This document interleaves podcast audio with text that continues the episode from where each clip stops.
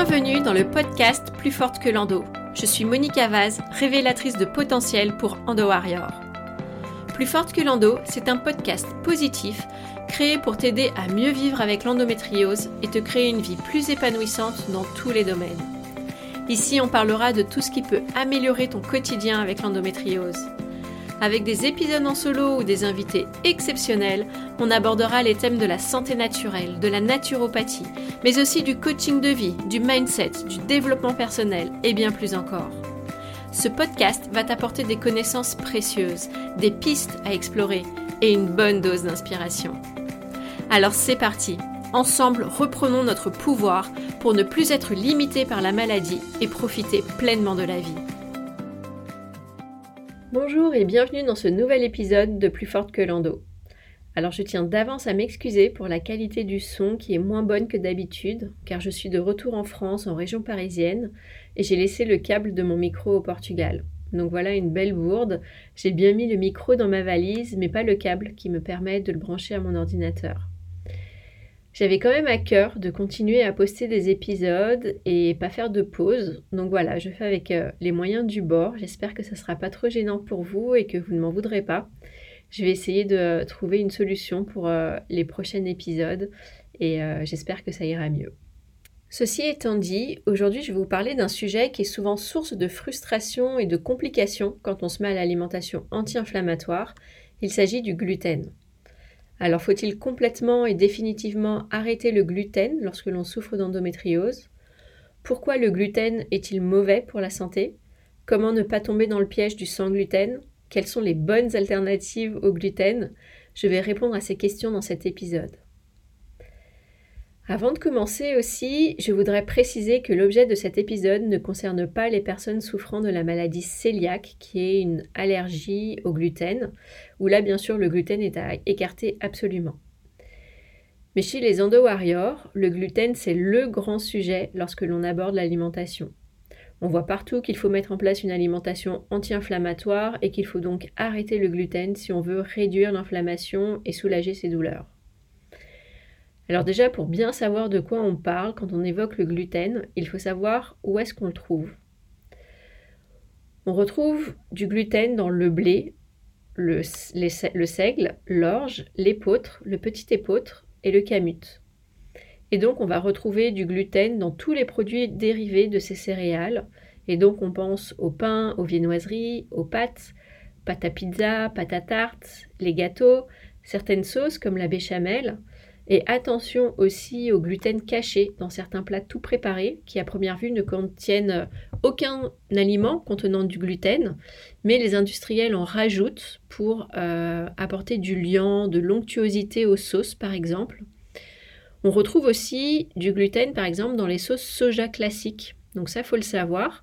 Si vous voulez une sauce soja qui ne soit pas coupée avec du blé et donc contenant du gluten, il faut choisir du tamari, qui est la sauce soja sans gluten.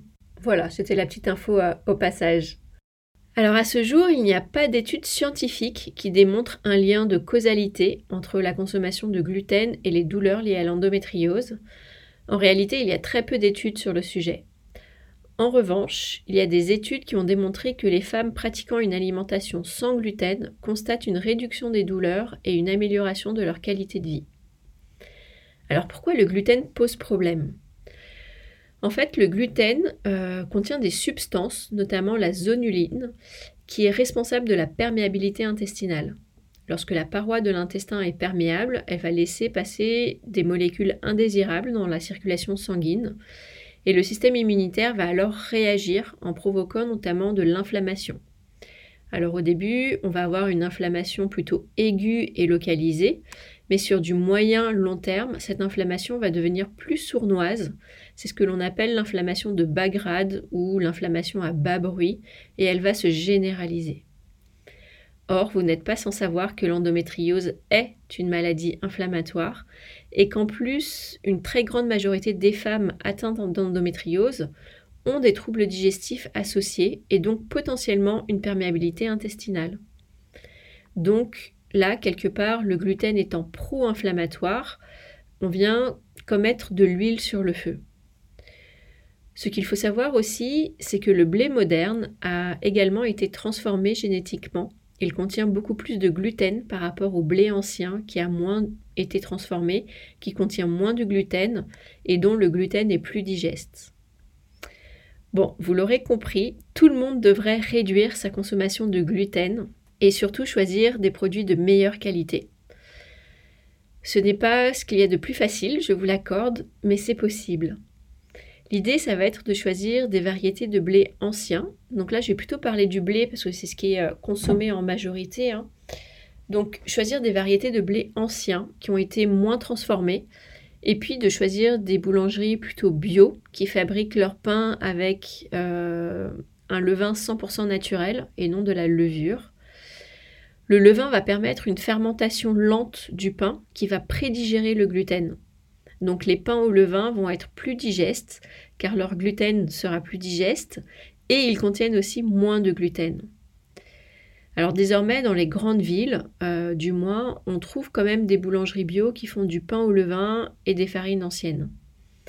On trouve aussi des producteurs qui vendent des farines de blé anciens pour cuisiner à la maison. Donc je vous invite à faire vos recherches et peut-être à poser des questions aussi à votre boulanger. Et si vous voulez en savoir plus sur le pain, je vous recommande, si ce n'est pas déjà fait, euh, d'aller écouter l'épisode 8 avec euh, Adriano Farano.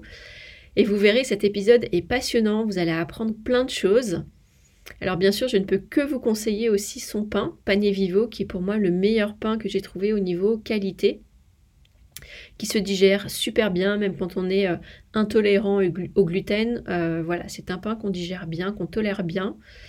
Et il y a un système de euh, livraison super efficace partout en France et même au-delà, puisque je me fais livrer mon pain euh, dans le sud du Portugal. Donc ça permet euh, vraiment de se faire plaisir avec du bon pain.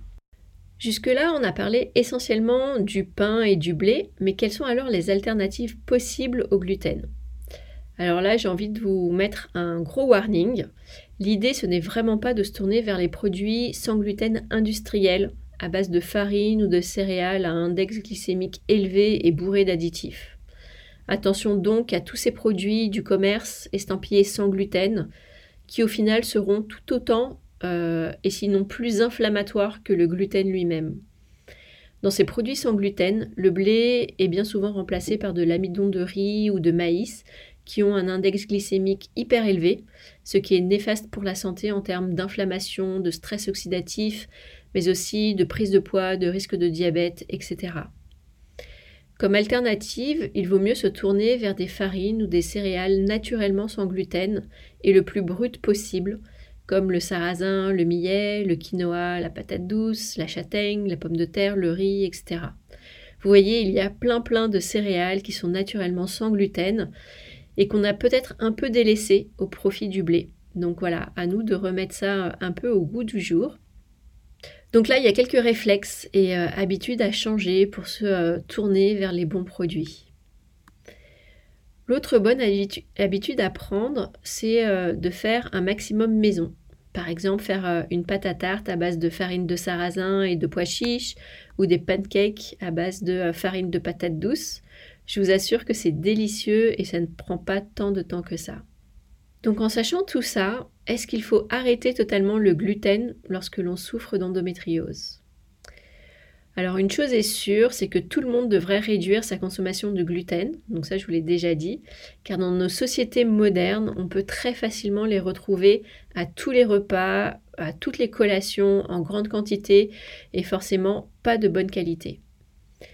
Concernant l'endométriose, compte tenu que c'est une maladie inflammatoire, supprimer 100% le gluten peut être une bonne idée car effectivement le gluten est pro-inflammatoire et en arrêtant le gluten, on va venir diminuer l'inflammation intestinale et en général, on voit assez rapidement une belle amélioration au niveau des symptômes digestifs et des douleurs d'endométriose.